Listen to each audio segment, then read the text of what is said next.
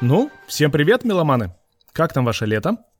Я тут подумал напомнить о подкасте Hans Zimmer Jukebox, тем более, что накопились кое-какие вопросы, на которые можно было бы ответить, а заодно запустить контент, который не попал в первый сезон подкаста.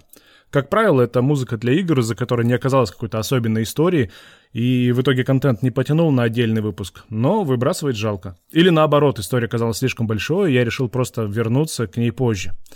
Так что вот вам пять музыкальных тем, которые не попали в первый сезон подкаста.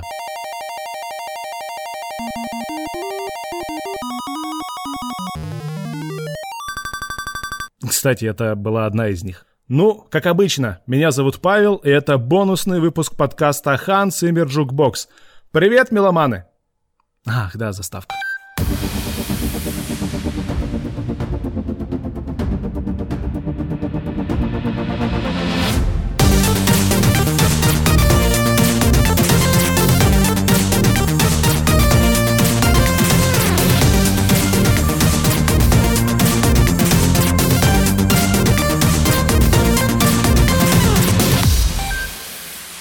Ностальгическое интро наконец-то можно скачать по ссылке в описании. Налетай, ребята! Вообще, конечно, тема музыки в видеоиграх сама по себе не новая. Есть и другие блоги и подкасты, тот же русскоязычный Компост или англоязычный Super Marcato Bros. Последний релизится до сих пор. И мне кажется, что о музыке из игры обычно рассказывают через призму этой самой игры, и получается, что рассказ-то больше об игре, а не о музыке. А мне как раз хотелось наоборот, чтобы человеку со стороны объяснили, как это вообще все появилось, как устроена магия музыки. Хотелось разобраться в том, как появляются конкретные мелодии, какие истории за ними стоят. Ну и за многими треками действительно оказались интересные истории. И даже найти их было несложно. Google, интервью, фанатские сайты, в общем, легко набралось на десяток выпусков. Но и, конечно, не всегда получалось отыскать что-то интересное. Вот о части из них я и расскажу сейчас. Первая тема, которая не попала – один из выпусков я планировал посвятить тому, как собирался саундтрек из Need for Speed Underground 2003 года.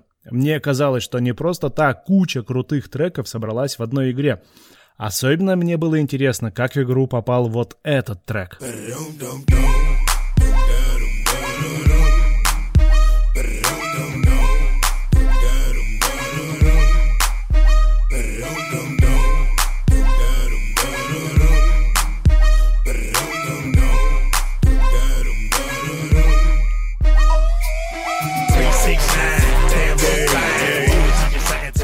Да-да, это наш любимый Рон Дон Дон, Get Low от Lil Jon and the East Side Boys.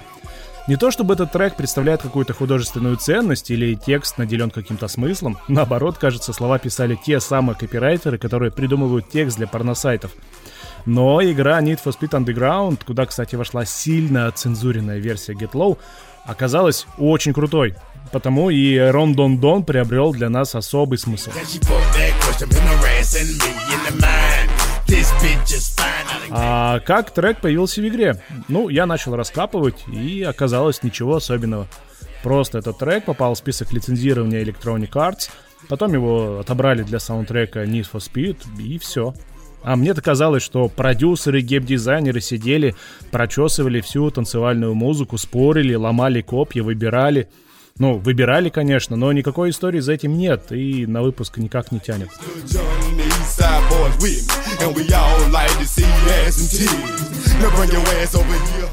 Но все-таки маленькое открытие я сделал. Оказывается, только не смейтесь, если вы об этом знали, у Electronic Arts есть отдельный брендинг — Tracks. Это специальный лейбл, который используется для лицензирования музыки для спортивных и гоночных игр.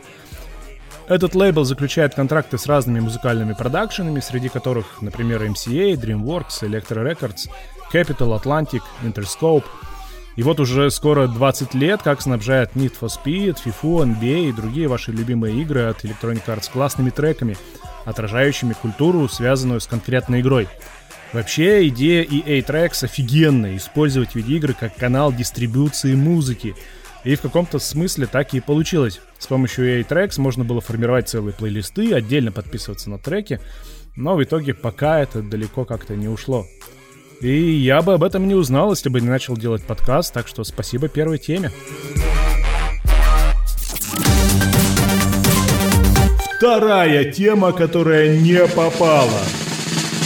Блин, угораздило меня придумать такие перебивки. Другая музыкальная тема, которая могла бы быть историей для выпуска, звучит так.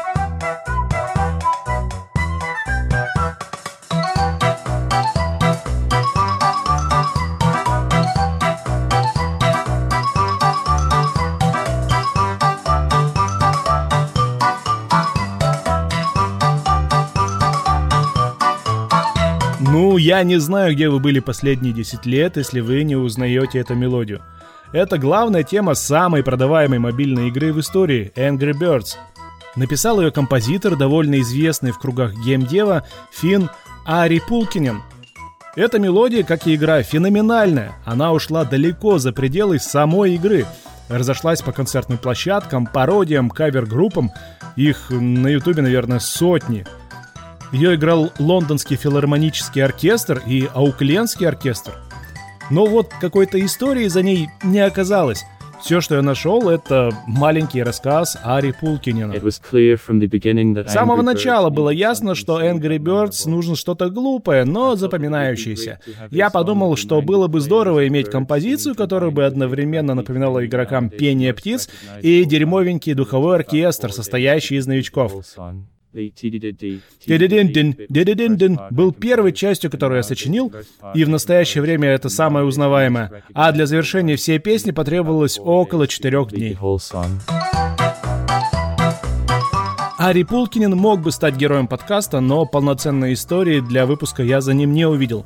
Это мог бы получиться просто рассказ про просто хорошие проекты, в которых Пулкинин просто хорошо делал свою работу. Некоторые проекты вполне популярны, Трайн,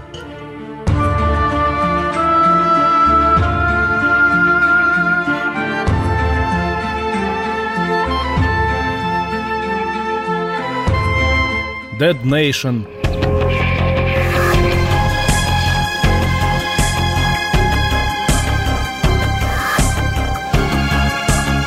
Resogun.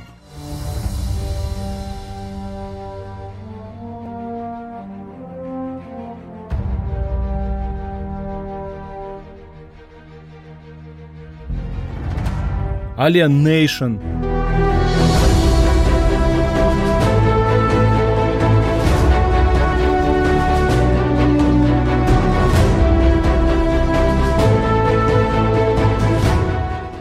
согласитесь, как-то их музыка не очень запоминается. Но если вы не согласны, напишите об этом в комментариях. Да, в общем-то, за пределами геймдева Пулкинин известен мало. Но вот главная тема Angry Birds, она очень сильно обогнала известность самого Пулкинина. Ее переиграла даже Апокалиптика –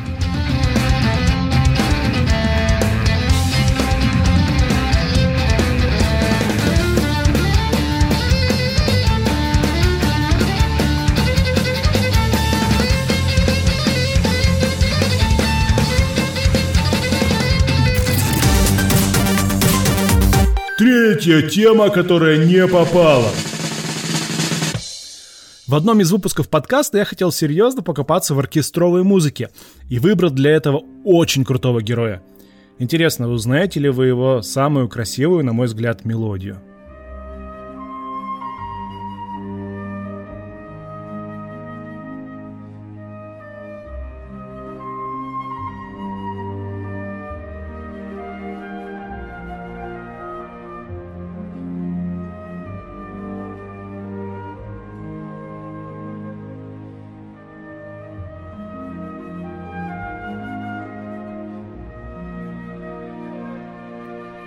Кто сказал Кай Розенкранц? Да, это он. И композиция называется Vista Point. Она была написана для третьей готики, и сейчас вы скажете, но ведь Кай Розенкранц офигенный чувак, почему ты не взял его в выпуск? А вот э, именно потому и не взял, потому что он слишком офигенный. Я решил немного отложить работу над его историей.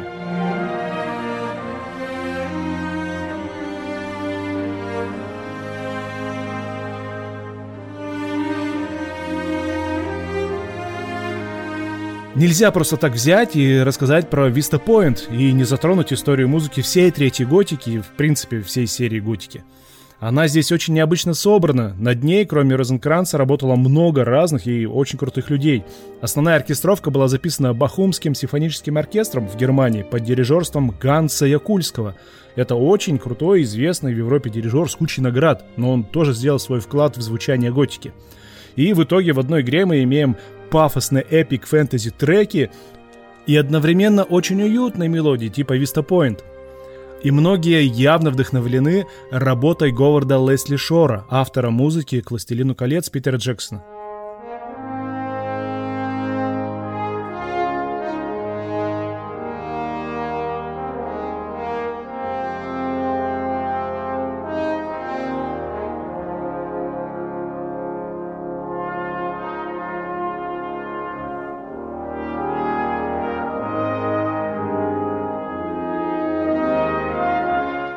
В общем, музыка Кая Розенкранца требует более тщательного внимания.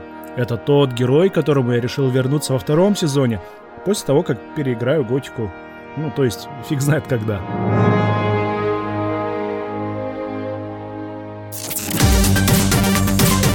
Четвертая тема, которая не попала. Вот чем мне нравится Electronic Arts, так это их интересными экспериментами с разными медиаканалами. Ну, вот тот же EA Tracks, о котором я уже говорил, тому доказательство. А в 2008 году Electronic Arts сделали еще одну интересную ставку на дополнительные медиаканалы. Они пустили в эфир вот эту песню.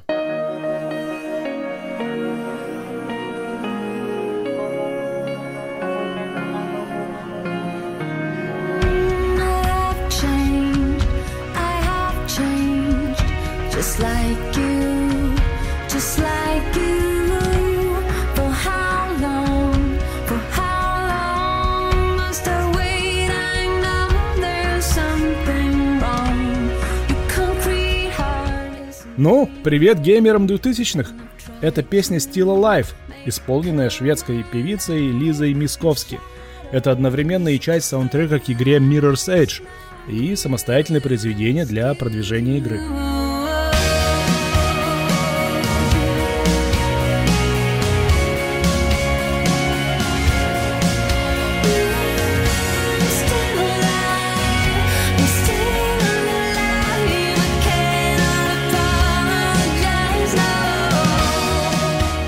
Что интересно в ее истории? Electronic Arts привлекли к созданию темы людей из музыкальной индустрии, прямо вот из самого ядра международной коммерческой музыки. Продюсеров Арнтора Бергесона и Рами Якуба. Последнее, чтобы вы понимали, работал с Леди Гага, Пинк, Ариана Гранде, Селена Гомес, Бритни Спирс, Ники Минаж, Мадонна и еще с десятком других имен мировой поп-сцены. Короче, Electronic Arts были настроены мощно пошуметь. Был снят клип, прошла ротация на ТВ, вышел весьма успешный альбом ремиксов, который попал там в какие-то чарты. Короче, трек был принят в медиа очень хорошо. И с этой историей я хотел обойтись малой кровью, последить за продакшеном трека, его охватом и как, в общем-то, он создавался. Но оказалось, что кавалерийским набегом тему не взять. Надо и про Лизу Мисковски рассказать, и про то, как тема отразилась на саундтреке игры в общем. Там другие люди работали над звуком. Решил пока отложить, потом сделаю. Так что дождитесь.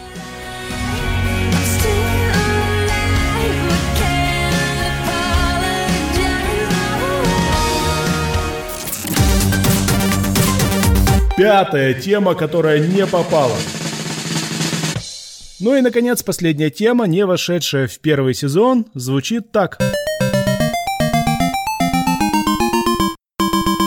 В общем-то, и все. Это вступительная мелодия к классической игре Battle City.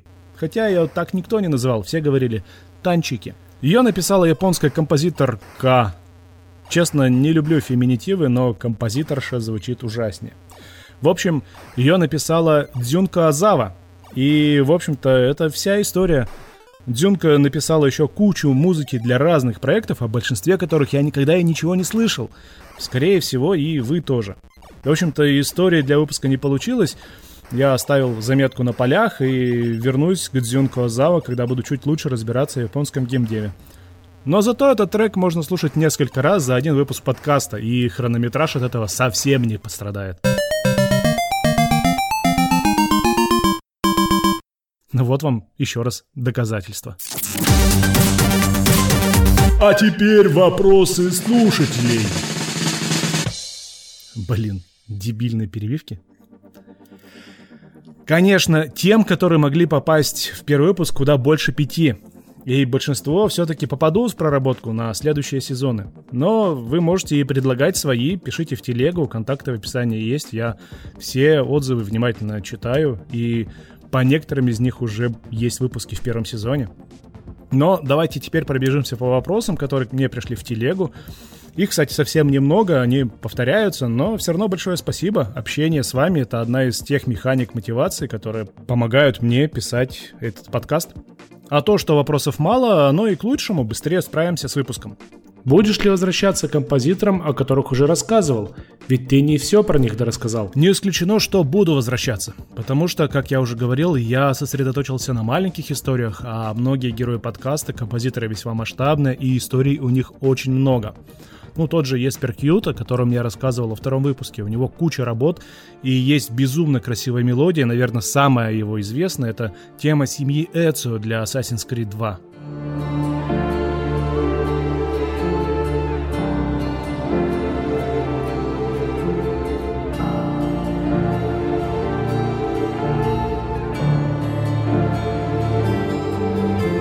Смотрите, как круто и масштабно развивается Кьют. Когда-то давно пришел из демосцены, делал трекерную музыку Dark Electro для Бэтмена и Робина, а теперь полная скорби и душевной глубины акустическая оркестровка с пронзительным вокалом для Assassin's Creed 2. Это громадный прогресс, и это очень круто. Музыка Еспера Кьюда очевидно заслуживает того, чтобы к ней вернулись.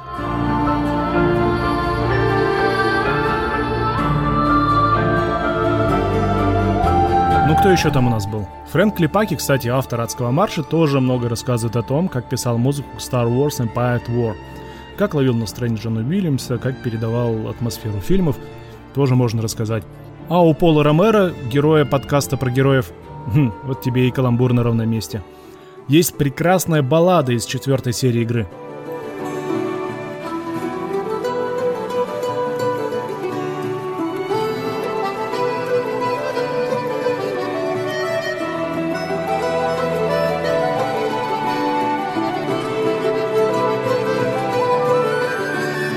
Это морская тема, которая спорит со всеми песнями про пиратов вместе взятыми.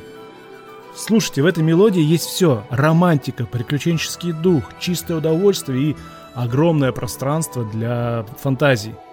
В общем, как видите, точнее слышите, есть что еще послушать. Так что вполне может быть, что я вернусь к каким-то композиторам, о которых уже рассказал. Где выпуски про Skyrim, Ведьмака, Doom, Fallout, Contra, Инонзур, Якира Ямаока? Да, я все понимаю, ребята, и каждое ваше предложение я беру во внимание. Но поймите, есть высокая вероятность, что до особо популярных композиторов и их проектов я в ближайшее время ну просто не созрею. Во-первых, те же мегаизвестные Джереми Соул и Мик Гордон — это большие звезды. Они на виду, про них уже много чего рассказано. Они сами с удовольствием говорят о своих проектах и рассказывают, как они там все придумывают. Для тех, кто следит за их творчеством, я вряд ли расскажу что-то новое. А во-вторых, есть куча полузабытых или известных в узких кругах проектов, которые как раз могут стать чем-то новым, какие-то свежие истории принести. Да, в общем-то, я так уже и делал. Э, вы, наверное, обратили внимание, что в первом сезоне были и большие проекты, известные народные, и не очень большие, и не очень известные. В общем-то, этот тренд я и продолжу в следующем сезоне. Конечно, я не умываю руки, и в новом сезоне даже попробую с кем-то из героев подкаста связаться. Может быть, даже будут какие-то эксклюзивы, но ничего не обещаю. Но, еще раз но, будьте уверены, что Джереми Соул, Ми Гордон, Инон Зур, Акира Ямаока, о ком вы там мне еще писали, Адам Скорупа, Джек Уолл, о, Глен Стефорд. Это все имена, которые есть в лонг-листе тем подкаста. Рано или поздно я до них доберусь, ну, как только почувствую, что в силах рассказать о них что-то интересное. А чем ты сам недоволен? Что хотел бы улучшить? Это хороший вопрос. Я, кажется, недоволен всем, начиная от качества звука. Даже сейчас я уверен, что буду недоволен тем, как записался мой голос. пишусь я у себя на съемной квартире, которая ну никак не подходит для звукозаписи. Кроме того, надо подтягивать факт-чекинг. Часть ошибок допускал чисто по невнимательности. Например, в выпуске про адский марш я назвал песню ACDC Dynamite, хотя она называется TNT. Ошибался с определениями, путал рифы и сэмплы, ноты и ступени, прямую бочку. Короче, факт-чекинг надо улучшать. Еще, конечно, буду пересматривать подход к монтажу и перебивкам. В первом сезоне останется Алиса, а во второй она уже не перейдет. Все эти заигрывания про бросайте монетку в автомат, кое-что еще тоже останется в первом сезоне, а во втором будет уже что-то другое. Как ты записываешь подкасты? Какое оборудование, софт и все такое? Сколько стоит и как начать записывать подкасты? Сложно ли это? Хороший вопрос. Слушайте, ну, по-моему, сейчас э, начать делать подкаст проще, чем когда-либо. Я пробовал писать подкасты еще лет 8-9 назад, когда из всех подкастов были известны только Радио Т для совсем-совсем суровых технарей. Ну и адовая кухня, конечно же. Кто не слушал кухню? Тогда, конечно, у меня получалась жопа. А сейчас, благодаря стримерам, куча техники на рынке. Микрофоны, экраны, софт. Бери, допиши, заказывай, привозят домой и устанавливай собственную студию. Вот я пишу на микрофон аудиотехника за 5000 рублей, а, запись делаю в программе Audacity, монтирую в Vegas. По-моему, это какой-то старый мем. Кто помнит? Ну да, еще картинку нарисовала знакомая девушка-дизайнер за небольшую плату, а заставку сделал Александр Коновалов, основатель Ижевской студии Коновалов Music. Напоминаю, что ссылку на трек, который он написал для этого подкаста, вы найдете в описании. Качайте, слушайте, подписывайтесь на Александра Коновалова. По-моему, подкаст делать несложно. Э, хватает уже какой-то наслушанности, насмотренности, понимания, как делать контент, где он лежит и как его переработать. А вот что куда более сложно, это добраться до аудитории. И тут, конечно, спасибо большое Петру Сальникову и команде отвратительных мужиков за то, что приняли к себе. Я вообще получаю большущий кайф от нашего партнерства. Если бы не мужики, вряд ли бы вы сейчас меня слушали я смог сосредоточиться на продакшене и довести дело до конца, записать целый сезон. А куча технических вопросов, промо, коммуникации, это все отвратительные мужики, и это круто. Спасибо. А когда второй сезон? Первые 10 выпусков Hans Zimmer Jukebox это была разведка боем. Мне было интересно, справлюсь ли я, понравится ли вам. И кажется, разведка пройдена. Значит, второй сезон будет 100%. В августе я уже буду активно работать над вторым сезоном. Э, запуск либо в конце августа, либо в сентябре. Посмотрим, как будет получаться. Сейчас я думаю о том, какой дополнительный контент можно предложить. Э, проделаю работу над ошибками. Возможно, заведу Patreon. Кажется, проект все-таки требует больших инвестиций. И пригодится финансовая помощь. Ну а пока достаточно будет идейной помощи. Кое-кто из слушателей мне уже активно предлагает свои мысли. Спасибо большое. Если вы тоже хотите помочь советом или полезной ссылкой, кидайте все в телегу. Буду очень благодарен, и мне это очень важно, я уже об этом говорил. Ну что, для летней перебивки достаточно? Лето, низкий сезон, отличный шанс восстановить здоровье и приготовиться к новым бомбическим релизам. Это был подкаст Hans Zimmer Jukebox. Меня зовут Павел. Пока, меломаны!